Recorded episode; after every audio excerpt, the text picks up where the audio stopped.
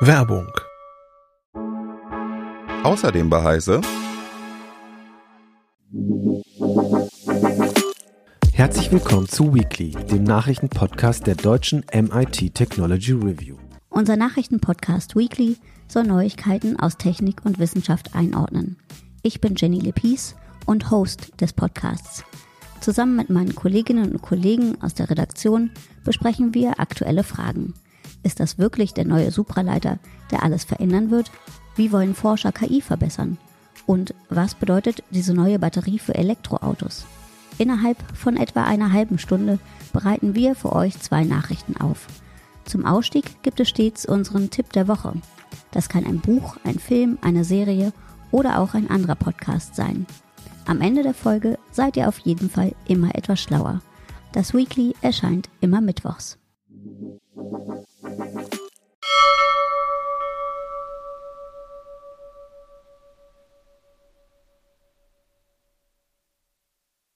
Herzlich willkommen zu Bitrauschen, der Prozessor-Podcast von CT. In der neuen Folge 2023 Nummer 26 spreche ich mit der Expertin Marina Köhn vom Umweltbundesamt und zwar über das Thema der rasant anschwellende Stromdurst von Rechenzentren. Bis gleich. CT Bitrauschen. Der Prozessor-Podcast vom Computermagazin Freaky. Hallo, mein Name ist Christoph Windeck und ich freue mich sehr, dass wir für diese Folge unseres Podcasts Bitrauschen eine Expertin vom Umweltbundesamt einladen konnten und sie auch Zeit hatte. Guten Tag, Frau Köhn. Ja, schönen guten Tag und herzlichen Dank für die Einladung. Sehr, sehr gerne. Ähm, ich bedanke mich vorab, dass Sie die Zeit sich für uns genommen haben und wir wollen ja miteinander sprechen heute über den zurzeit wirklich rasant anwachsenden Energiebedarf von Rechenzentren. Sie forschen darüber ja schon seit vielen Jahren und haben auch ähm, konkrete Messverfahren zum Beispiel entwickelt, ähm, wie Rechenzentren ihren ähm, Energiebedarf genauer erfassen können, denn da liegt ja noch vieles im Dunkeln. Man weiß ja gar nicht so genau, wie viel das ist. Darüber wollen wir auch sprechen. Aber bitte ganz äh, zu Anfang stellen Sie sich doch unseren Zuhörerinnen und Zuhörern erstmal vor, was machen Sie? Ja, vom Hause aus bin ich Informatikerin, ähm, bin aber im Umweltbundesamt als wissenschaftliche Mitarbeiterin und ähm, bin dafür die Green IT-Themen verantwortlich. Und Green IT-Themen heißt Rechenzentren, IT-Technik, aber eben auch Software. Da forschen wir mit dem Ziel, dass die IT mit möglichst wenig Umweltbelastung ähm, genutzt werden können. Und ähm, darf ich fragen, wie lange Sie schon äh, fürs Umweltbundesamt tätig sind? Also äh, ich selber habe bereits in 92 beim Umweltbundesamt Oh, äh, angefangen. Ja, ja, ja, ja, genau. Und ähm, mit dem Thema Green IT ähm, habe ich in der Tat schon 2000 begonnen. Ja. Ähm, da haben wir die ersten Forschungsvorhaben begonnen, haben uns mit dem Thema auseinandergesetzt. Und Sie sind am Standort Berlin. Ne? Das Umweltbundesamt hat ja mehrere Standorte. Ne? Äh, die, die zentrale äh, Standort ist Dessau und in der Tat, ich sitze in Berlin. Hier momentan zu Hause im Grune, äh, im Grunewald, sage ich schon, in Kreuzberg. Grunewald wäre schön. ja, aber ich sehe, äh, also wir, wir beide sehen uns während der Aufzeichnung und ich sehe, bei Ihnen kommt ein bisschen Sonne durchs Fenster rein. Wir sitzen hier im trüben Hannover. Heute ist kein schönes Wetter. Ähm, es ja, ist also kühl. einmalig Berlin, Schnee und Sonne, sowas hat man in alle 100 Jahre mal. Das ist wirklich Ein was Traum. ganz Besonderes. Ja. Aber im Grunde sind wir da schon beim Thema. Es ist kühl. Die Rechenzentren können mit Freikühlung arbeiten, also brauchen keine Klimamaschinen anzuwerfen, also die Rechenzentren, die das können. Und Genau. es gibt Solarstrom, also wunderbar. Bisschen wenig Wind. Ähm, aber damit äh, sind wir ja schon dabei. Ähm, wir selber berichten bei CT und auf Heise Online ja auch schon seit vielen, vielen Jahren über das Thema Rechenzentren und Stromverbrauch. Und äh, man sieht allerdings meiner Meinung nach, und das wäre jetzt gleich meine erste Frage, eine deutlich ansteigende Stromverbrauch bei den Rechenzentren. Einerseits ähm, da können wir nachher noch vielleicht drauf eingehen. Äh, KI ist in aller Munde, da braucht man neue dicke Server für, die immer mehr Strom fressen. Das ist aber vielleicht in Deutschland durch die Mittelstandsstruktur ja noch gar nicht so im Kommen. Trotzdem werden auch ständig neue Rechenzentren gebaut. Ein besonderes Beispiel ist ja der Standort Frankfurt mit dem D6 und den Banken, die ja schon kaum noch wissen, wo sie die Rechenzentren alle hinstellen wollen. Ähm, also ist dieser, ist diese Einschätzung erstmal richtig, dass tatsächlich der Stromverbrauch von Rechenzentren in Deutschland ansteigt? Ja, so genau wissen wir es nicht. Wir wissen, dass er ansteigt, auf jeden Fall. Das sagen auch ähm, die Schätzungen, die wir hier ja doch haben. Und wir sehen es eben an dem Zubau und an dem Verkauf der Server. Aber so richtig genau, wie viel ähm, Energie die Rechenzentren verbrauchen, das wissen wir ja leider nicht. Es gibt keine Statistik. In bestimmten Bereichen tappen wir immer noch so ein bisschen im Nebel. Ähm, nun ist es ja so, es gibt ja dieses äh, in der Szene viel diskutierte Energieeffizienzgesetz. Das hat ja unter anderem zum Ziel, überhaupt mal diese Daten beizubringen. Also dass genau. Die erstmal die Betreiber von Rechenzentren messen, dass die Kunden von solchen Rechenzentren auch Daten über ihren konkreten Energiebedarf ihrer Anwendungen kriegen, so dass man das überhaupt mal ähm, erfasst kriegt. Das ist für mich aber erstmal nur ein Randaspekt, da kommen wir gleich noch drauf. Für mich wäre jetzt erstmal Ihre Einschätzung. Die Rechenzentren, es gibt ja so Schätzungen so ganz allgemein, die Rechenzentren brauchen ähnlich viel weltweit an Energie wie der Flugverkehr. Dann gibt's wieder andere, die sagen, ja, der Flugverkehr ist aber im Wesentlichen fossil und viele Rechenzentren sind schon grün. Also da gibt's äh, oder haben regenerativen Strom, zumindest einen erheblichen Anteil. Äh, da gibt's ewige Diskussion, aber jetzt mal Ihre Einschätzung im Vergleich zur Industrie, zum privaten Verbrauch oder zum Verkehr. Wo liegen da die Rechenzentren heute in Deutschland und ist das wirklich relevant bisher? Also wie ich schon gesagt habe, wir haben keine wirklichen Zahlen. Ähm, es gibt immer so Schätzungen, die liegen bei drei Prozent. Ähm, ich glaube, kürzlich hat sogar äh, Bitkom-Zahl rausgegeben, äh, dass sie nur bei 0,6 Prozent liegen würden. Wir wissen es nicht so genau. Und von daher ähm, äh, bin ich auch der Meinung, ist das auch nicht die richtige Frage, sondern ähm, entschuldigen Sie, aber ich glaube, wir sollten eher fragen, wie effizient wird denn eigentlich die Rechenleistung zur Verfügung gestellt? Das ist doch eigentlich die entscheidende Frage. Was wir sehen, ist, dass wir beispielsweise durch ähm, KI-Systeme, und die sind ja innerhalb von kürzester Zeit auf den Markt gekommen und haben unglaublich ähm, viele äh, äh auch Nachfragen erfahren. Und damit steigt plötzlich der Energieverbrauch unglaublich. Wir haben andere äh, digitale Systeme, gucken wir auf ähm, Bitcoin, wo wir einfach plötzlich festgestellt haben, hier gibt's eine digitale Methode ähm, zum Schürfen von Bitcoins und die verbrauchen dermaßen viel Energie, damit hat kein Mensch vorher gerechnet. Und davon müssen wir auch immer ein Stückchen ausgehen, dass wir hier gar nicht so sehr in die Zukunft gucken können, außer zu sagen, äh, nach den Erfahrungen, die wir bisher gemacht haben, ist, dass die Digitalisierung grundsätzlich mit einem unglaublichen Bedarf an Rechenleistung und an äh, Daten ähm, äh, mit sich bringt. Und das heißt dann aber auch wieder, dass diese Rechenleistung vorgehalten werden muss. Und deswegen entstehen ja derzeit gerade so unglaublich viele und vor allen Dingen auch große Rechenzentren. Welche Anwendungen, Sie haben gerade schon ein paar genannt. Bitcoin wird ja nun in Deutschland nicht sehr viel gerechnet wegen der hohen Strompreise. Ähm, das nutzt uns natürlich auf die Welt bezogen nichts. Äh, also das CO2 bleibt ja nicht in diesen Ländern. Das ist trotzdem doof. Aber das entzieht sich ja ihren äh, Forschungs- und unter oder den, den gesellschaftlichen Regelungsmöglichkeiten in Deutschland. Das ist ja gerade eines der Probleme am Bitcoin ähm, sehr viel besser regeln, ähm, ähm, kann man ja natürlich die Rechenzentren, die hier auch gebaut werden.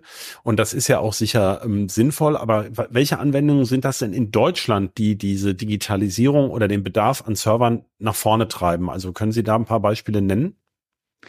Ähm, ich muss ein bisschen lachen, weil das wäre so schön, wenn wir das könnten. Also ich wäre ja schon glücklich, wenn wir wirklich wissen würden, wie effizient ähm, wären denn diese äh, Rechenzentrumsdienstleistungen angeboten, ähm, mit äh, welcher Art der äh, Klimatisierung ähm, werden die Rechenzentren betrieben und, und, und. Ganz, ganz viele dieser Fragen können wir derzeit nicht beantworten ähm, und erst recht nicht, ähm, wie viel Energie wird für eine Anwendung ähm, ähm, benötigt. Äh, das ist immer schon unsere Forderung gewesen, dass mindestens die Konsumenten von digitalen Services den CO2-Fußabdruck kennen müssen. Aber wir haben es bisher nicht geschafft, die Branche dazu zu bewegen, dieses zu tun. Und ich fürchte, wenn der Gesetzgeber das nicht verlangt, wird es auch erstmal so nicht kommen. Denn Sie wissen ja, ich habe ähm, vor circa zwei Jahren Forschungsvorhaben gestartet mit dem Ziel äh, zur Erhöhung der Transparenz. Ne, die Idee war, eine Landkarte von Rechenzentren aufzubauen, äh, wo dann die jeweiligen Rechenzentren mit den Dienstleistungen ähm, und zumindest den Energieverbrauch, die Energieeffizienz äh, und einige andere Umweltindikatoren der Rechenzentren preisgibt. Ähm, wir haben lange mit den Betreibern, mit den Verbänden gesprochen. Die hatten uns eingangs zugesichert, sie finden dieses dieses Projekt toll, sie unterstützen es und sie würden auch ihre Daten zur Verfügung stellen. De facto ist es nicht passiert. Also dieses eine ist das Lippenbekenntnis und das andere, es zu tun, sind immer noch zwei unterschiedliche Dinge. Vielleicht kam natürlich auch ähm, das Energieeffizienzgesetz, was fast ähm, zeitgleich oder parallel zu unserer Forschung plötzlich ähm, kam, ähm, dass da dann doch die einen und die anderen sich ein bisschen zurückgezogen haben. Ähm, aber trotz alledem ist meine Erfahrung, dass die Bereitschaft zur Transparenz hier eher gering ist. Gut, jetzt hat natürlich jeder Unternehmer will halt vor allem seine Leistung verkaufen und nicht so viel darüber reden, äh, wie er die erbringt oder mit welchen Tricks er die vielleicht billiger hinkriegt als ein anderer. Das kann man ja zum Teil auch nachvollziehen. Ähm, auf der anderen Seite würde es ja den Wettbewerb stärken in dem Sinne ähm, der ökologischen Transparenz, denn immer mehr Rechenzentren, Entschuldigung, immer mehr Rechenzentren behaupten ja, sie seien quasi grün. Also äh, ganz Berühmt ist ja äh, Google in dem Bereich, äh, die ja mit dieser idiotischen Zahl äh, im Jahr 2011 mal konfrontiert werden wurden. Eine Google-Suche verbrauche so und so viel Energie, was eine totale Quatschzahl ist, sich aber unglaublich verbreitet hat, weil ja sehr viele Aspekte reinfließen. Äh, da kommen wir sicherlich später noch drauf, was es Streaming betrifft. Am Ende ist es nämlich dann doch das Endgerät, was dann oder das Netz oder je nach Anwendung halt ganz unterschiedlich. Ähm, die Leute haben ja auch oft ein naives Verständnis davon, dass da nur ein Server läuft, aber heute laufen ja Dutzende Server bei einem einzigen Service, ähm, also so einem öffentlichen Service. Ähm, also für mich die Frage ist, wenn jetzt die Leute damit werben wollen, grün zu sein, die Rechenzentren, dann müssten sie doch ein Interesse an Transparenz haben. Also was könnten denn da die Triebfedern sein, dass man das trotzdem nicht an die große Glocke hängen möchte? Also ich ist noch viel leichter zu sagen, ähm, ich bin umweltfreundlich. Meine Service ähm, gehen mit null Emissionen, ähm, werden sie betrieben. Das ist doch einfach. Wenn ich aber Kennzahlen haben, habe, die ganz genau ähm, definiert sind, wie sie zu erheben sind, dann kann ich ja plötzlich nicht mehr schummeln. Dann kann ich ja auch nicht einfach mal so den Atomstrom jetzt doch rausnehmen ähm, oder den Kohlestrom, der anteilmäßig mit 30 Prozent doch dabei ist, einfach mal vergessen, sondern da muss ich ja ganz konkret auf diese konkreten Fragen, die da kommen, die zum Teil ja auch im Energieeffizienzgesetz über Indikatoren dann auch veröffentlicht werden. Also hier gibt es äh, Normen, die genau beschreiben, wie was zu ermitteln ist. Und äh, ja, von daher glaube ich, erübrigt sich die Frage, warum sie denn ähm, das dann nicht tun, weil sie dann konkret werden müssen und weil wir dann in der Lage sind, die Dinge zu vergleichen, zu hinterfragen. Ich kann einfach diese Angaben der Google-Suche, wie viel CO2 damit verbunden ist, nicht überprüfen.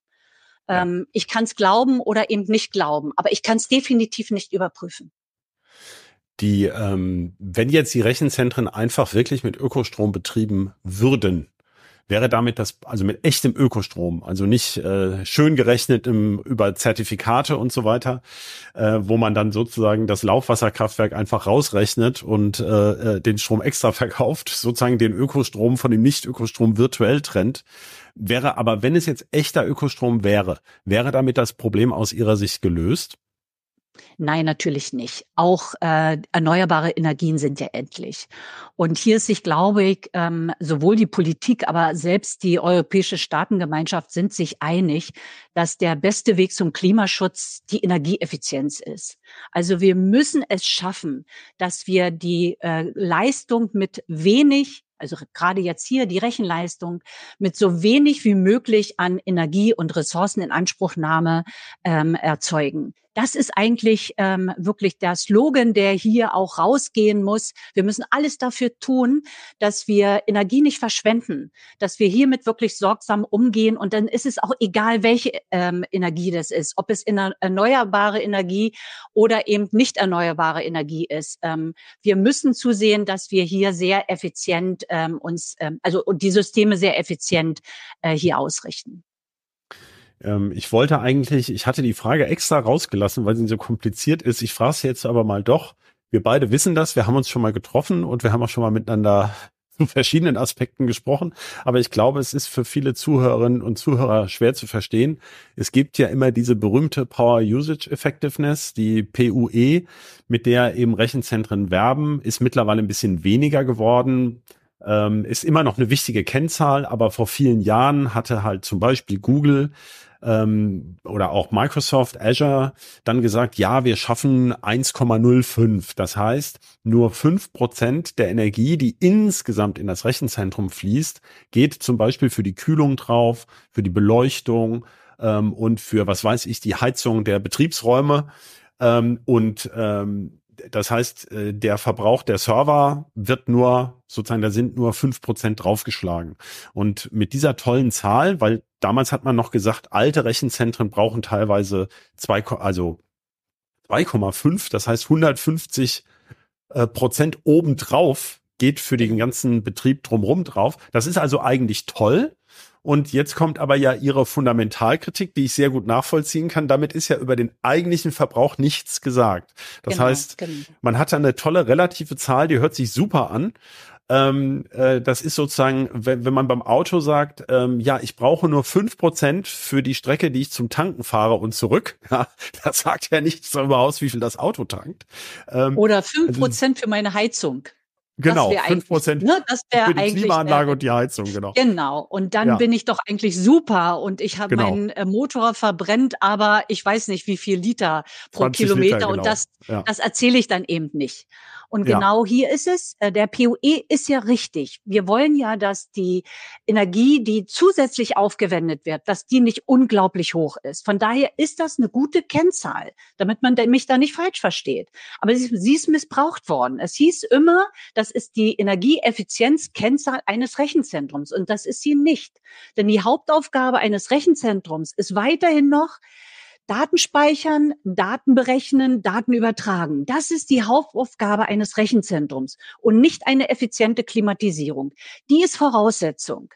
Ähm, und äh, das sagt eben der POE gar nichts drüber aus. Und leider, muss man ganz ehrlich sagen, ist ja nicht ehrlich sagen, sondern leider ist die Kennzahl, die wir vorgeschlagen haben, wo wir auch hierüber Informationen bekommen, nämlich wie effizient wird eigentlich gerechnet, die ist aus dem Gesetz rausgeschmissen, äh, rausgefallen. Die war in der ersten Version mit dabei. Die haben wir auch empfohlen, um zu sagen, wir müssen endlich zusehen, dass wir auch diese Vorkommastelle, nämlich diese Eins, darüber mehr erfahren. Denn da liegen die größten Effizienzpotenziale.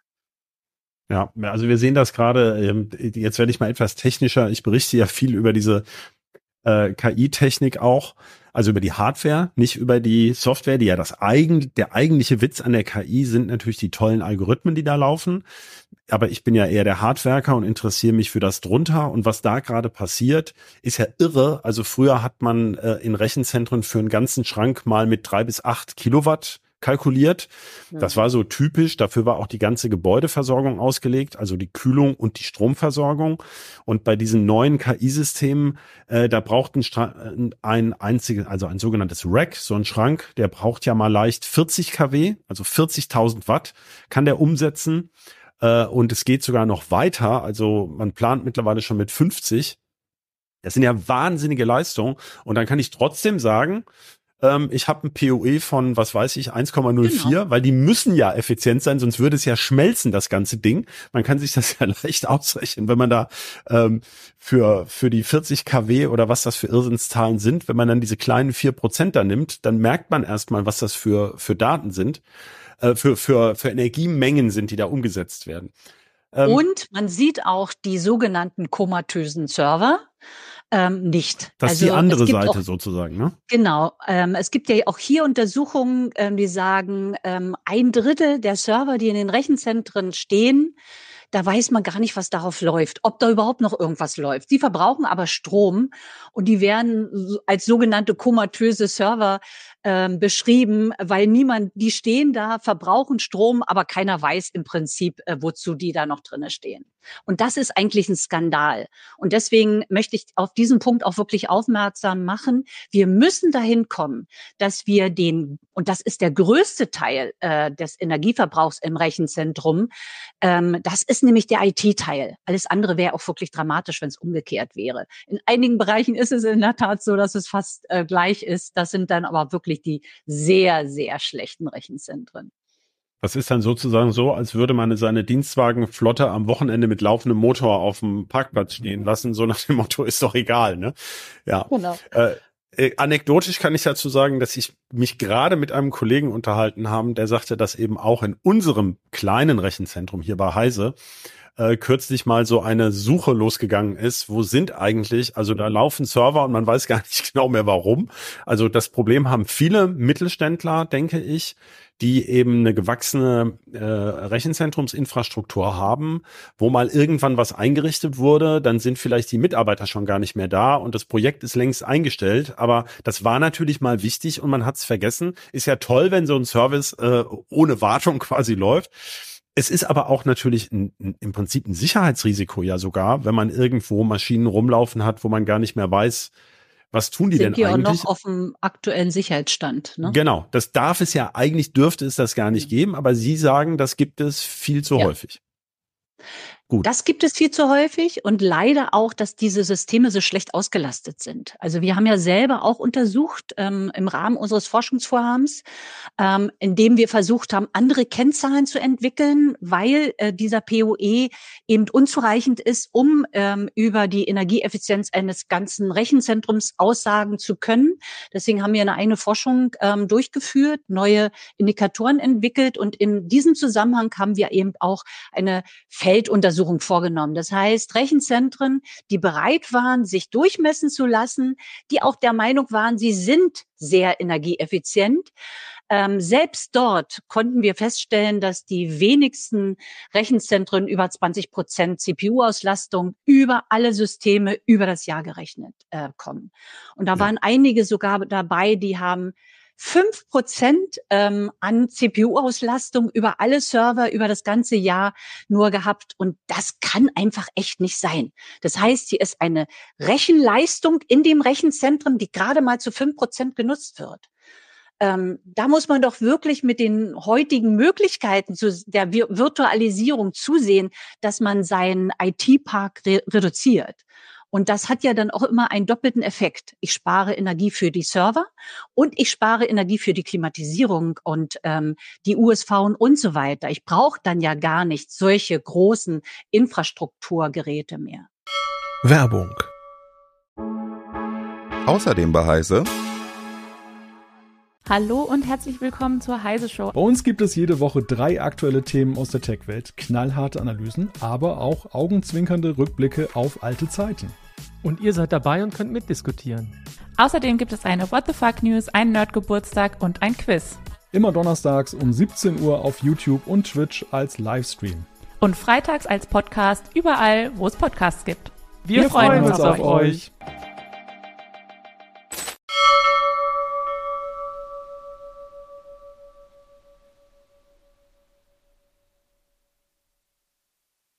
Das haben Sie schön erklärt, dass eben die, die Effizienz zum Teil, ähm, die müsste ja eigentlich im Eigeninteresse des Betreibers sein, ist aber offenbar, also ich habe immer meinen lieblingsflapsigen Spruch, den meine Söhne schon nicht mehr hören können.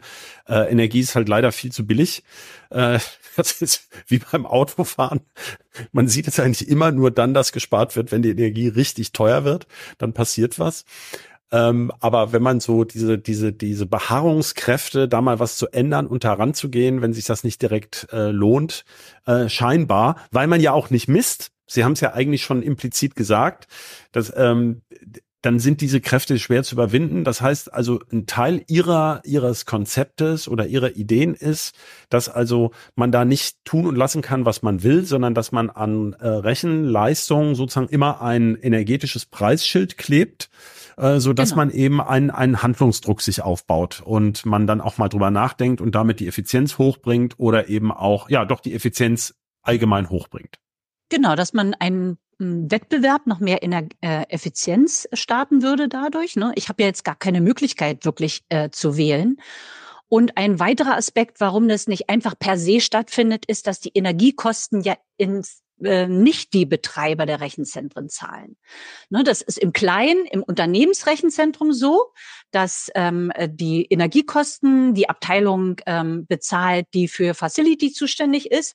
Und der Rechenzentrumsbetreiber, der bezahlt seine Kosten, Software, Hardware und so weiter. Den interessiert aber nicht wirklich, wie viel Energie das Rechenzentrum verbraucht. Und im Großen ist es nicht viel anders. Also die großen Dienstleister, insbesondere Kollokationsanbieter, ähm, die ähm, bezahlen ja auch nicht die Stromrechnung, sondern die Kunden, die dort ihre Server ähm, platzieren, bezahlen die Stromrechnung und in einem Cloud-Rechenzentrum ist das nicht viel anders. Da bezahlt grundsätzlich immer der Kunde die Stromrechnung, zum Teil auch mit einer entsprechenden Servicegebühr noch on top.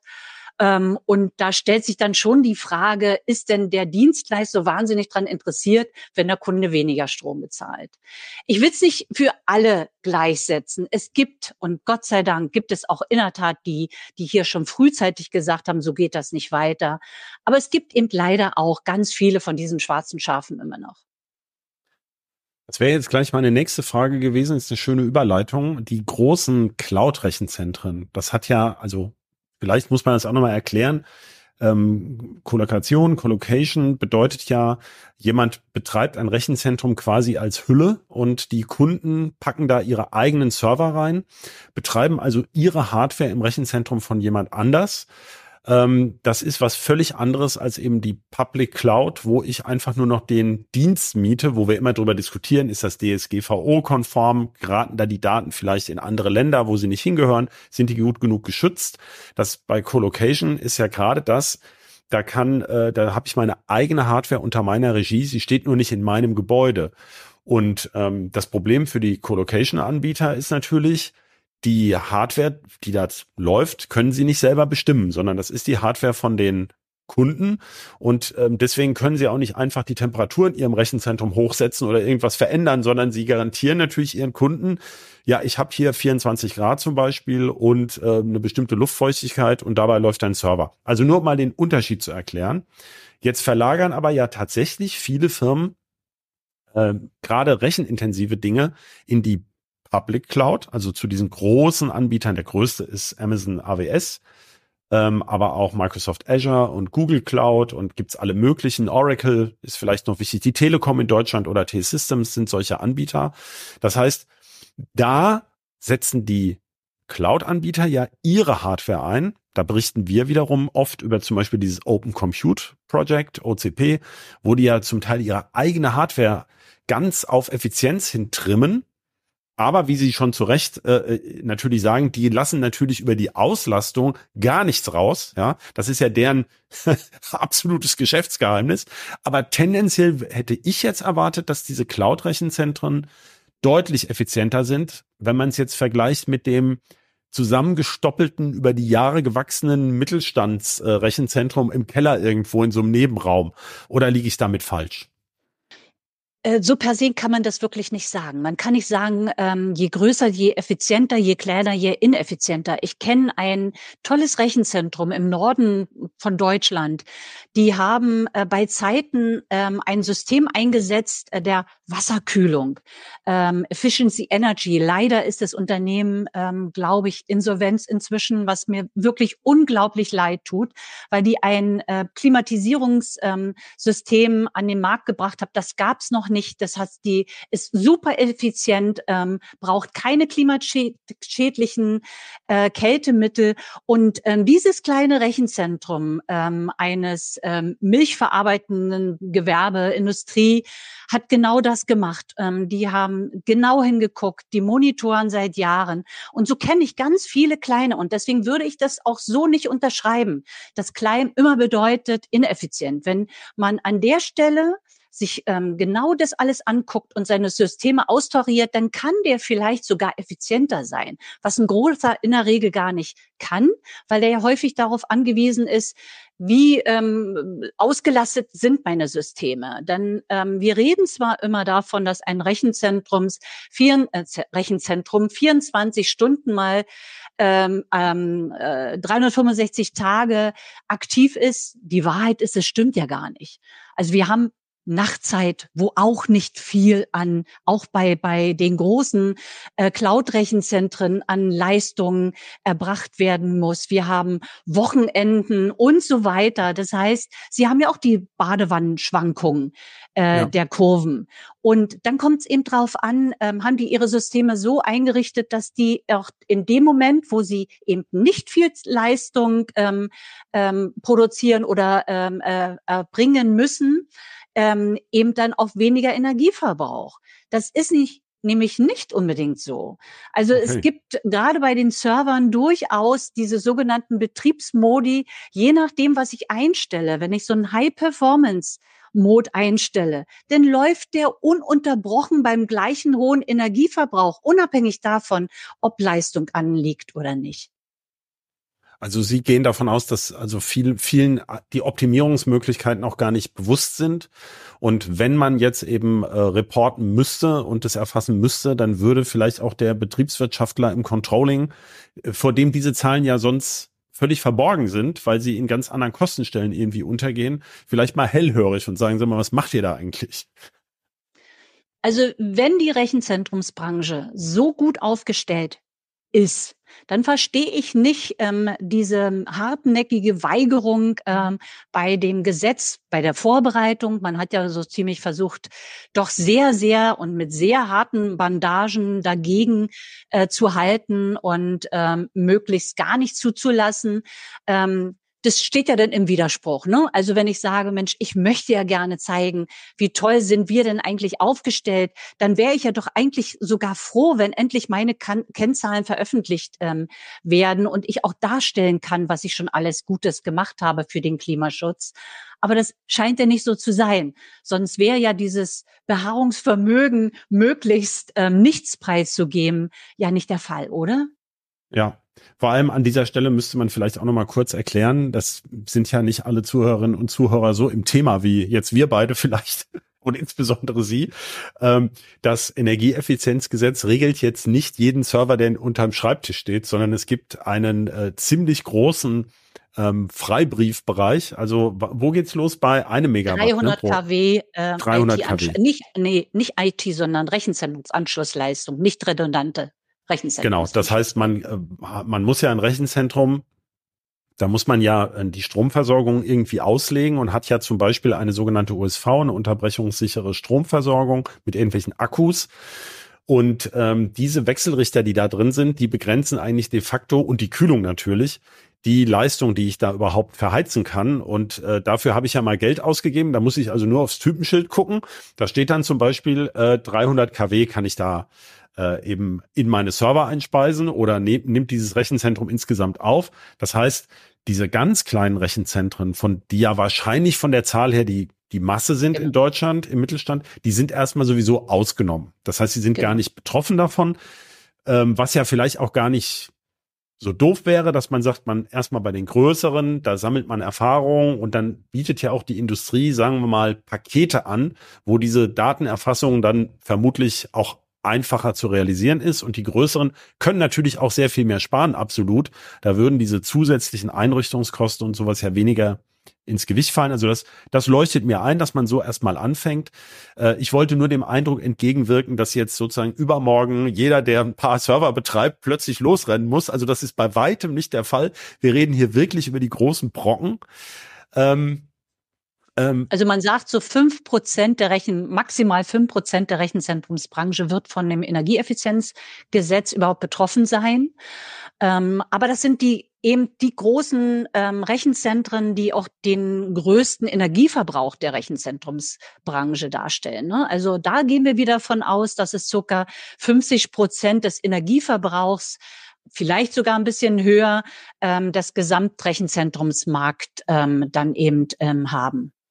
Ja, ähm, ich kann nur noch mal aus der Technik beisteuern, weil das vielleicht auch nicht jedem bewusst ist. Also moderne Server, wenn wir mal welche testen, die haben so eine Fernwartungsfunktion und die geben eine ganze Menge Daten zum aktuellen Verbrauch einfach so raus. Die müsste man einfach nur in eine Datenbank ähm, äh, reinschreiben.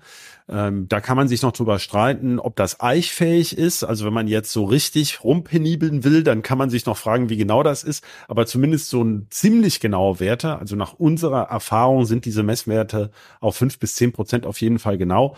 Also das könnte man eigentlich leicht machen. Diese Daten sind bei den allermeisten Maschinen einfach schon vorhanden. Da ist genau. also erstmal gar nicht so viel nötig, wenn, wenn das sich sozusagen etabliert. Und wir haben ja bei vielen technischen Aspekten des Serverns gesehen in den letzten Jahren, dass sich ja wahnsinnig viel geändert hat. Angefangen damals von der Virtualisierung, die gibt's jetzt schon 20 Jahre, aber jetzt mit den Containern und DevOps. Also eigentlich wäre die Branche ja prädestiniert dazu, Änderungen rasch umzusetzen.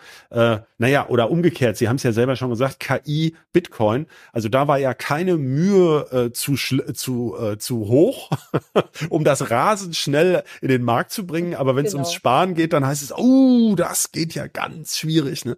Da wissen wir gar nicht, wie das geht. Das ist ein bisschen skurril, wenn man das von der Technik aussieht. Ähm, ja. Ähm, ja, ich meine, wir haben es hier wirklich mit einem konservativen Markt zu tun. Das merke ich immer wieder. Ich habe das schon immer so gemacht. Das mache ich jetzt auch weiterhin so. Und warum kommt jetzt plötzlich da irgendwelche Leute und wollen von mir wissen, wie viel Energie verbrauchen eigentlich die Systeme und wie ausgelastet sind die? Äh, damit haben sich in der Tat die wirklichen Rechenzentrumsbetreiber überhaupt nicht gekümmert. Schon mehr der Bereich der Facility-Leute, ne? ähm, auch in der Tat ähm, die Kollokationsanbieter Seite, ähm, dass die dann immer mehr eben über den POE ihre Infrastruktur effizienter gestaltet hat. Erstmal auf Blatt Papier, denn auch die haben nämlich die Probleme, weil sie in der Regel für viel zu große ähm, IT-Leistung ähm, ähm, ausgestattet sind. Sie haben immer an der sogenannten Endausbaustufe ihre Infrastrukturtechnik ausgelegt. Und das heißt, wenn ich dann über Jahre nur, äh, ich sag mal, 20, 30 Prozent ähm, meiner IT in den Rechenzentren habe, dann laufe ich sehr, sehr, sehr lange ineffizient. Denn wir wissen ja alle, ne, ähm, Technik ähm, im Niedriglastbereich hat immer einen schlechten Wirkungsgrad. Sei denn, ich würde diese Technik genau auf diesen Niedriglastbereich äh, auslegen, aber das macht keiner. Ja, das ist ja auch ein Problem übrigens bei den Solarbatterien und so weiter, ne? Äh, wo ja auch immer jeder immer nur von diesen beiden Fällen ganz leer oder ganz voll ausgeht, dass der Alltag immer in diesem mittleren Bereich ist und mhm. dass da in diesen Teillastbereichen eigentlich diese sich viele böse, böse, schlechte Werte verstecken, die dann dazu führen, dass es am Ende gar nicht so schön funktioniert, äh, wie man sich das vorgestellt hat. Ähm, aber eigentlich weiß man sowas als Techniker. Das ist eben immer so ein bisschen, ähm, man wundert sich tatsächlich über das Beharrungsvermögen der Branche. Ich möchte noch auf einen anderen Punkt jetzt mal noch kommen. Ähm, Abwärmenutzung ist ja ein großer Aspekt, wurde viel diskutiert. Ähm, das heißt also in den Rechenzentren, die jetzt idealerweise sogar mit wunderbarem Ökostrom arbeiten, kommt ja am Ende dann sozusagen kostenlose, ökologisch erzeugte Wärme bei raus. Darum, darüber reden wir ja die ganze Zeit bei Klimatisierung und Lüftung und so. Und damit könnte man ja sinnvoll was anstellen. Jetzt gibt's da natürlich ist jedem, glaube ich, intuitiv klar. Also ein Rechenzentrum, was, äh, was weiß ich, in Norwegen neben einem äh, äh, hoch, ähm, na, wie nennt man Staudamm steht, wo billiger Strom ist, da fange ich mit der Fernwärme wenig an. Äh, äh, es gibt also eine, eine Menge Hürden bei der Fernwärme oder Abwärmenutzung. Man bräuchte zum Beispiel ein Fernwärmenetz. Das gibt es in Deutschland eben noch relativ wenig. Ähm, die Sachen sind ja alle klar und werden schon seit vielen Jahren diskutiert. Mich würde Ihre Einschätzung interessieren. Sehen Sie da einen relevanten Punkt oder ist das eher so eine Sache, dass man sagt, wir müssen das jetzt anschieben, damit es in zehn Jahren vielleicht endlich mal anfängt? Also, wie Sie schon gesagt haben, seit Jahren diskutiert die Branche über dieses, über diesen Punkt der Abwärmenutzung. Nimmt unsere Abwärme. Und ähm, der Gesetzgeber hat es ja scheinbar gehört und gesagt, sinnvolle Sache sehe ich auch so. Ne, denn äh, was machen Rechenzentrum? Fast zu 100 Prozent elektrische Energie in Wärmeenergie umsetzen. Also praktisch eine, eine Heizung, ähm, die aber leider überhaupt nicht genutzt wird, weil die Wärme dann in die Abluft geht. Das heißt, wir haben ja sogar noch den ähm, ähm, ungünstigen Fall, dass ähm, ein großes Rechenzentrum ihre Wärme auch in den Sommermonaten äh, an die Umgebung abgibt, wo es ohnehin schon heiß ist. Das heißt, sie tragen dann, je nachdem, wie groß sie sind, auch noch dazu bei, dass das lokale Klima vor Ort dann auch noch ähm, entsprechend wärmer wird. Und das macht ja total Sinn, weil wir ja wissen, dass wir unglaublich viel Wärme brauchen. Und ähm, ja, die Heizung, das ist der eine Punkt. Nun müssen wir aber auch wissen, dass die Rechenzentren bisher, ich würde mal schätzen, mindestens zu 80 Prozent Luftklimatisierung, also Luftkühlung durchführt. Und wie wir alle wissen, die Luft kann nicht so wahnsinnig viel Wärme aufnehmen. Die ist eigentlich ein ganz, ganz schlechter Wärmeleiter. Und somit ist die maximale Abwärme, die hier erzeugt werden kann, liegt so bei 30 Grad. Aber auch mit, diese drei, mit diesen 30 Grad kann man was anfangen. Denn es gibt durchaus Gewerbe, ob das Trocknen sind. Ja? Denken wir an Pellets, denken wir an äh, Papierherstellung. Überall wird auch wirklich Wärme gebraucht, um Dinge zu trocknen, Lackierereien und so weiter. Im Bereich der Gewächshäuser könnte man diese Wärme wunderbar nutzen. Bei Spargelfeldern egal. Es gibt unglaublich viele Anwendungsmöglichkeiten, die man hier dann eben kombinieren könnte. Und äh, da das bisher nicht stattgefunden hat, ähm, kann man sagen, ja, so ist es. Das können wir jetzt leider auch gar nicht mehr ändern. Und wenn ein Rechenzentrum irgendwo mitten in der Pampa steht, Entschuldigung für den Ausdruck, dann ja. kann ich da möglicherweise auch niemanden dazu bringen, doch bitteschön hier sein Gewächshaus in der Nähe ähm, hinzustellen. Möglicherweise ist das aber der Fall, dass sowas stattfindet. Aber hier sagt ja das Energieeffizienzgesetz, wir adressieren die neuen Rechenzentren, die, die in 26 ähm, gebaut auf den Markt kommen. Das heißt, hier schon in der Planung drüber nachzudenken, welche Möglichkeiten habe ich? Denn hier gibt's ja auch entsprechende Anforderungen an die ähm, regionale Wärmeversorgung. Ähm, können die Rechenzentren hier ran? Oder wie ich kürzlich auch ähm, von einem Kommunalplaner gehört habe, da soll ein Rechenzentrum entstehen und sie planen gleichzeitig ein Gewächshaus, eine Schwimmhalle und so weiter. Das muss man aber alles vorher machen. Im Nachhinein ist es immer unglaublich schwierig, das dann nachher noch umzusetzen. Und ähm, ich finde, es ist gut, dass das so drinne steht. Ich war am Anfang auch ein bisschen skeptisch, ähm, aber inzwischen ähm, kriege ich mit, dass gerade im Bereich der Planung ich immer wieder erfahre, wo plötzlich auch die Abwärmenutzung in die Planung jetzt mit ähm, einfließen, obwohl möglicherweise diese Rechenzentren noch gar nicht ähm, äh, im Gesetz oder im äh, ja im Geltungsbereich äh, des Gesetzes liegen. Also man stößt die Leute mal mit der Nase drauf, was man da eigentlich so hat und dass man dann mal ins Nachdenken kommt und ins Planen. Aber ist das nicht Gletschergeschwindigkeit? Also das ist ja jetzt schon ein fa falscher Begriff, Gletschergeschwindigkeit. Die Gletscher schmelzen ja schneller als äh, diese Planungen vorangehen. Also ich meine, das sind doch, wir reden doch jetzt hier über Zeiträume von 15, 20 Jahren, wo sich überhaupt mal nennenswert ein bisschen die Nadel bewegt in die richtige Richtung oder sehe ich das falsch? Erstens ähm, kann auch ein Gesetz geändert werden. Ne? Also das heißt, ein Gesetz kann auch überarbeitet werden. Ähm, auch hier ist es ja durchaus möglich, dass man dann vielleicht auch in kleinen Schritten die Bestandsrechenzentren, die ja dann doch wahrscheinlich noch die überwiegende Anzahl ähm, darstellen, äh, dazu ermuntern, ähm, doch bitte ihre Abwärme zur Verfügung zu stellen. Ähm, es gibt ja derzeit bereits Förderprogramme, wo ähm, auch Bestandsrechenzentren ähm, sich genau diesen Teil fördern lassen können. Entweder indem sie Wärme Wärmepumpen brauchen oder ähm, sie haben einen Energieversorger, der würde gerne, aber die Kosten sind ihnen zu hoch für die Bereitstellung der Infrastrukturtechnik. Auch dafür gibt es Förderprogramme. Und hier muss man sich einfach ähm, erkundigen, welche Möglichkeiten gibt es, dass ich diese Kosten, die erstmal anfallen, ähm, hier noch ein bisschen abmilder. Aber Fakt ist, äh, ich habe ja doch auch Einnahmen. Ne? Also ja. ähm, die Wärme es soll ja kann effizienter dann, werden, ist ja die Idee. Es soll genau. ja effizienter werden, genau. Ja. Ich würde das den Bereich jetzt erstmal abschließen mit den Rechenzentren direkt. Ähm, da kann man in jedem Detail sicherlich noch sehr viel weiter reingucken und es ändert sich sehr schnell.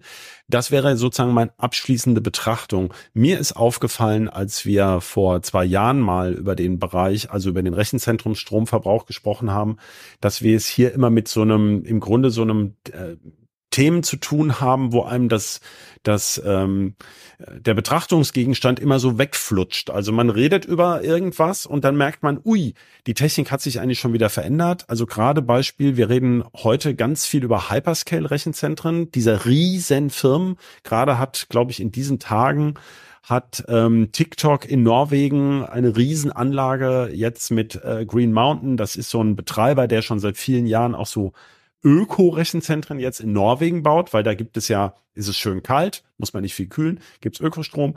150 Megawatt, nur um mal Größenordnung zu nennen, bauen die da jetzt auf die grüne Wiese. Das sind ja diese Hyperscaler, die wirklich Millionen von Servern zum Teil betreiben. Nicht an einem Standort, aber verwalten, also die auch eine unglaubliche Gestaltungsmacht haben. Die haben ja bereits den gesamten Rechenzentrumsmarkt verändert. Das heißt, über 50 Prozent aller Serverprozessoren gehen da schon rein in diese Riesenrechenzentren weltweit. Ähm, aber dieser Markt ist überhaupt erst zwölf Jahre alt. Darauf möchte ich hinaus. Also äh, Google ist ja jetzt gerade, ne, wann 99 gegründet, aber mit diesem Cloud-Geschäft haben die erst viel später angefangen. Das heißt also, einerseits sagen wir, wir können die Sachen nur ganz, ganz langsam ändern. Andererseits schaffen diese Riesenfirmen ja innerhalb wahnsinnig kurzer Zeit ganz neue Tatsachen, die gar nicht erfasst, also über, an die man vorher gar nicht gedacht hat. Ähm, sehen Sie da, also nimmt diese, diese, diese Regelung das genügend flexibel auf, dass man, dass die auch darauf zutreffen kann? Oder ähm, bauen die sozusagen, geht das an, an der Realität vorbei? Hm, was sich ändern, sind ja die Geschäftsmodelle, nicht das Rechenzentrum. Also das Rechenzentrum ist immer noch ähm, wie zu der Zeit, als ich zum ersten Mal in einem Rechenzentrum reingekommen bin. Wir haben gerechnet, wir haben gespeichert und es wurden Daten übertragen. Das ist ja. ja mehr oder weniger die DNA der IT, ist nochmal Strom in Leistung, in eine Rechenleistung umzusetzen. Und diese DNA gilt. Und jetzt ist es eigentlich an der, also gerade wenn man in, über die Gesetzgeber, äh, äh, gesetzgeberisches Verfahren geht, zu sehen, an welcher Stelle setzen wir an. Welcher Bereich wird immer so sein, unabhängig der Geschäftsmodelle. Möglicherweise muss man, wenn Geschäftsmodelle aus dem Raster rausfallen, äh, nochmal nachschärfen in der Definition der Rechenzentren. Das kann durchaus sein. Aber ein Rechenzentrum wird weiterhin speichern, rechnen, Daten übertragen. Dafür braucht es IT. Und zu sagen, die IT und auch die Klimatisierung oder was auch immer dazu noch notwendig ist, damit genau das stattfindet. Das alles muss effizient sein. Und von daher bin ich davon überzeugt, dass ähm, es weiterhin gelingen wird, hier über entsprechende äh, Kriterien, Anforderungen an Energieeffizienz, ähm, die Rechenzentren weiterhin über diese gesetzgeberische Verfahren dann auch adressieren kann. Mal eine ganz andere Sache noch. Ähm, ist nicht auch die Software ein Problem? Also wir Gut, KI ist jetzt vielleicht ein schlechtes Beispiel, weil KI ist ja quasi jetzt erst möglich geworden in den letzten Jahren, weil die Rechenleistung da war. Das heißt, das ist ein explosiver Markt. Äh, der hat keinen, der hat kein Vorbild bisher gehabt, weil es ja komplett neu ist in dieser Großanwendung. Also KI ist natürlich schon steinalt, aber dass man das auf diesen Riesenmodellen machen kann, ist neu.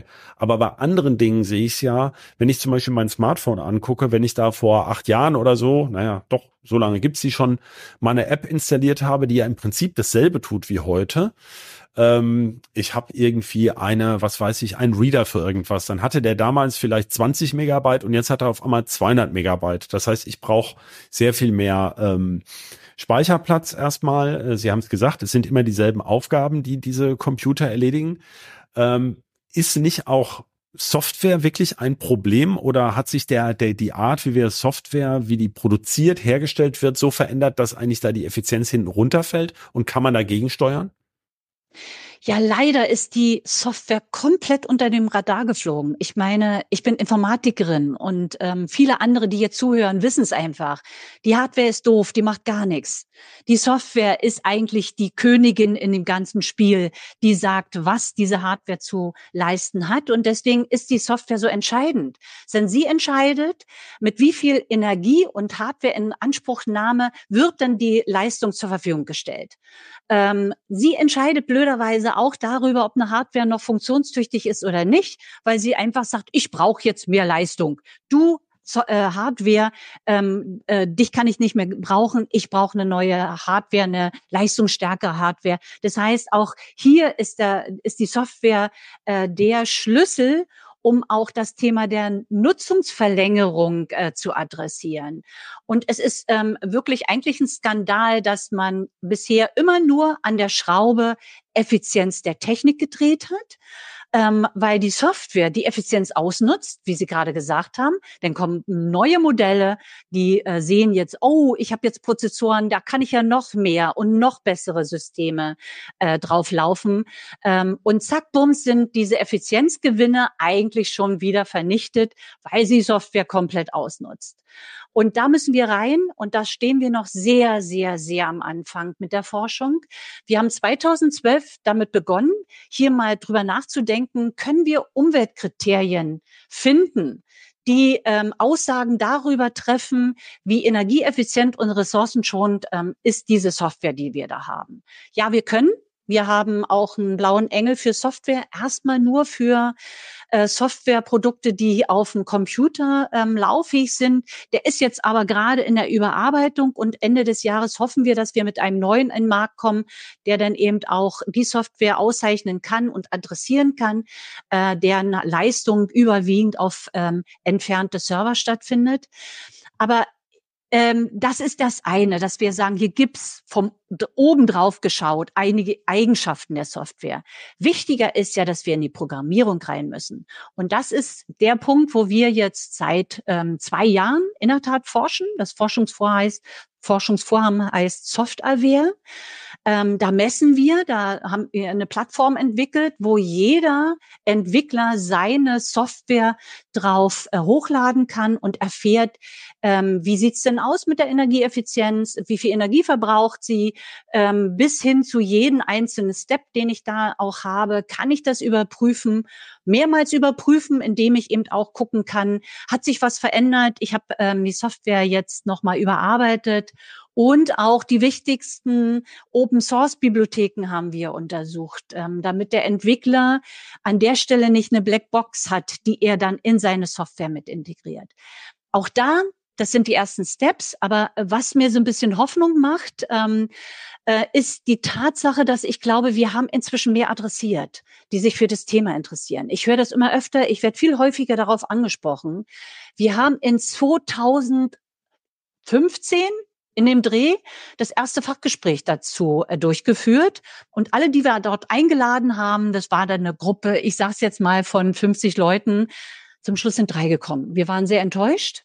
Und wir haben letzte Woche ähm, ein Fachgespräch über zwei Tage hier in Berlin im französischen Dom durchgeführt. Wir haben 200 Teilnehmer gehabt. Also man merkt, hier geht's, gibt's eine Bewegung, ähm, die kommt sehr stark aus der Open Source ähm, Ecke, ähm, was ich ja gut finde, weil wir ja gerade auch ähm, das Thema Transparenz ähm, ist uns ja sehr wichtig, aber nicht nur Transparenz, sondern eben auch alle anderen Umweltthemen, nämlich Energieeffizienz, äh, ressourcenschonende Software Und da müssen wir weiter arbeiten. Und da gibt's noch äh, viel kompliziertere Lösungen, weil die Software eben so divers ist. Hier müssen wir auch gucken, dass wir das, was ich bei den Rechenzentren gesagt habe, was ist denn eigentlich die, die Ursuppe? Eines Rechenzentrums. Und wie können wir das auch ähm, auf diese Ursuppe, nämlich äh, den Teil der Programmierung, ähm, äh, setzen und sagen, hier müssen wir die entscheidenden Weichen stellen, damit die Software dann nachher, wenn sie genutzt wird, auch energieeffizient und weniger Hardware-Ressourcen in Anspruch nehmen. Das ist aber jetzt ja eine, ein Aspekt, den die Programmierer einer App oder Rechenzentrumssoftware nur beeinflussen können. Als Kunde kann ich ja wenig dran tun. Ähm, können denn Privatleute überhaupt irgendwas tun, um den Stromverbrauch oder die Effizienz von Rechenzentren zu beeinflussen? Gibt es da irgendeinen Hebel, den man als Privatperson hat? Also momentan eigentlich recht wenig. Ich kann ja nicht auswählen. Ne? Ich lege jetzt meine Cloud oder meine meine Bilder, die ich mit dem Smartphone habe, in eine andere Cloud. Geht nicht. Das ist fest verdrahtet. Und ähm, so gibt es ganz ganz viele digitale äh, Produkte im Haushalt. Mein äh, äh, mein Saugroboter, der hat auch eine eigene Cloud. Die kann ich nicht einfach wechseln. Ähm, es gibt natürlich vieles, was ich selber tun kann. Wir haben im Umweltbundesamt ähm, so eine Ecke mit Tipps. Da gibt es auch gerade viele Tipps zum Streaming. Was sollte ich da bedenken? Videokonferenz. Ähm, ähm, was ähm, ist der Part, der mich interessiert? Ähm, wo kann ich hier noch möglicherweise weniger Energie verbrauchen? Das gibt es alles. Ähm, ich würde mal einen vielleicht jetzt nicht gerade sehr beliebten Hinweis geben. A, bewusst konsumieren. Ne? Ähm, also einfach zu wissen, mit ähm, jeder digitalen Anwendung geht ein äh, ökologischer Rucksack einher. Nur weil ich die Stromrechnung nicht bezahle und es für mich kostenlos, ähm, sind dahinter aber Umweltkosten, die von anderen getragen werden, die über Werbung finanziert ähm, wird oder durch den Verkauf der Daten, die ich hier freiwillig zur Verfügung stelle. Das muss jedem bewusst sein. Ähm, und dann würde ich mal, wie Peter Lustig immer gesagt hat, ähm, einfach sagen, vielleicht einfach mal abschalten. Das ist ein super Schlusswort, Frau Köhn. Denn auch wir sind ja ein digitales Angebot hier gerade als Podcast. äh, hier, dann würde ich jetzt sagen, damit machen wir Schluss. Und ähm, ich danke Ihnen sehr, sehr herzlich, Frau Köhn, für das Gespräch. Sehr, sehr gerne. Äh, vor allem aber danken wir Ihnen, liebe Zuhörerinnen und Zuhörer, für Ihr Interesse und fürs Reinhören. Wir freuen uns über Feedback per Mail, äh, am besten an bit-rauschen.ct.de. Äh, wenn Sie noch Lust haben, weiterzuhören und nicht abschalten wollen, dann können Sie, wenn Sie im Heise Medienuniversum bleiben wollen, äh, finden Sie noch weitere Podcasts unter heise.de-podcast oder eben überall, wo es Podcasts gibt. Und ganz zum Schluss vielen Dank auch an unseren Producer Pascal. Tschüss und bis zur nächsten Folge von Bitrauschen. Wir kommen jeden zweiten Mittwoch ganz früh am Morgen. Bitrauschen.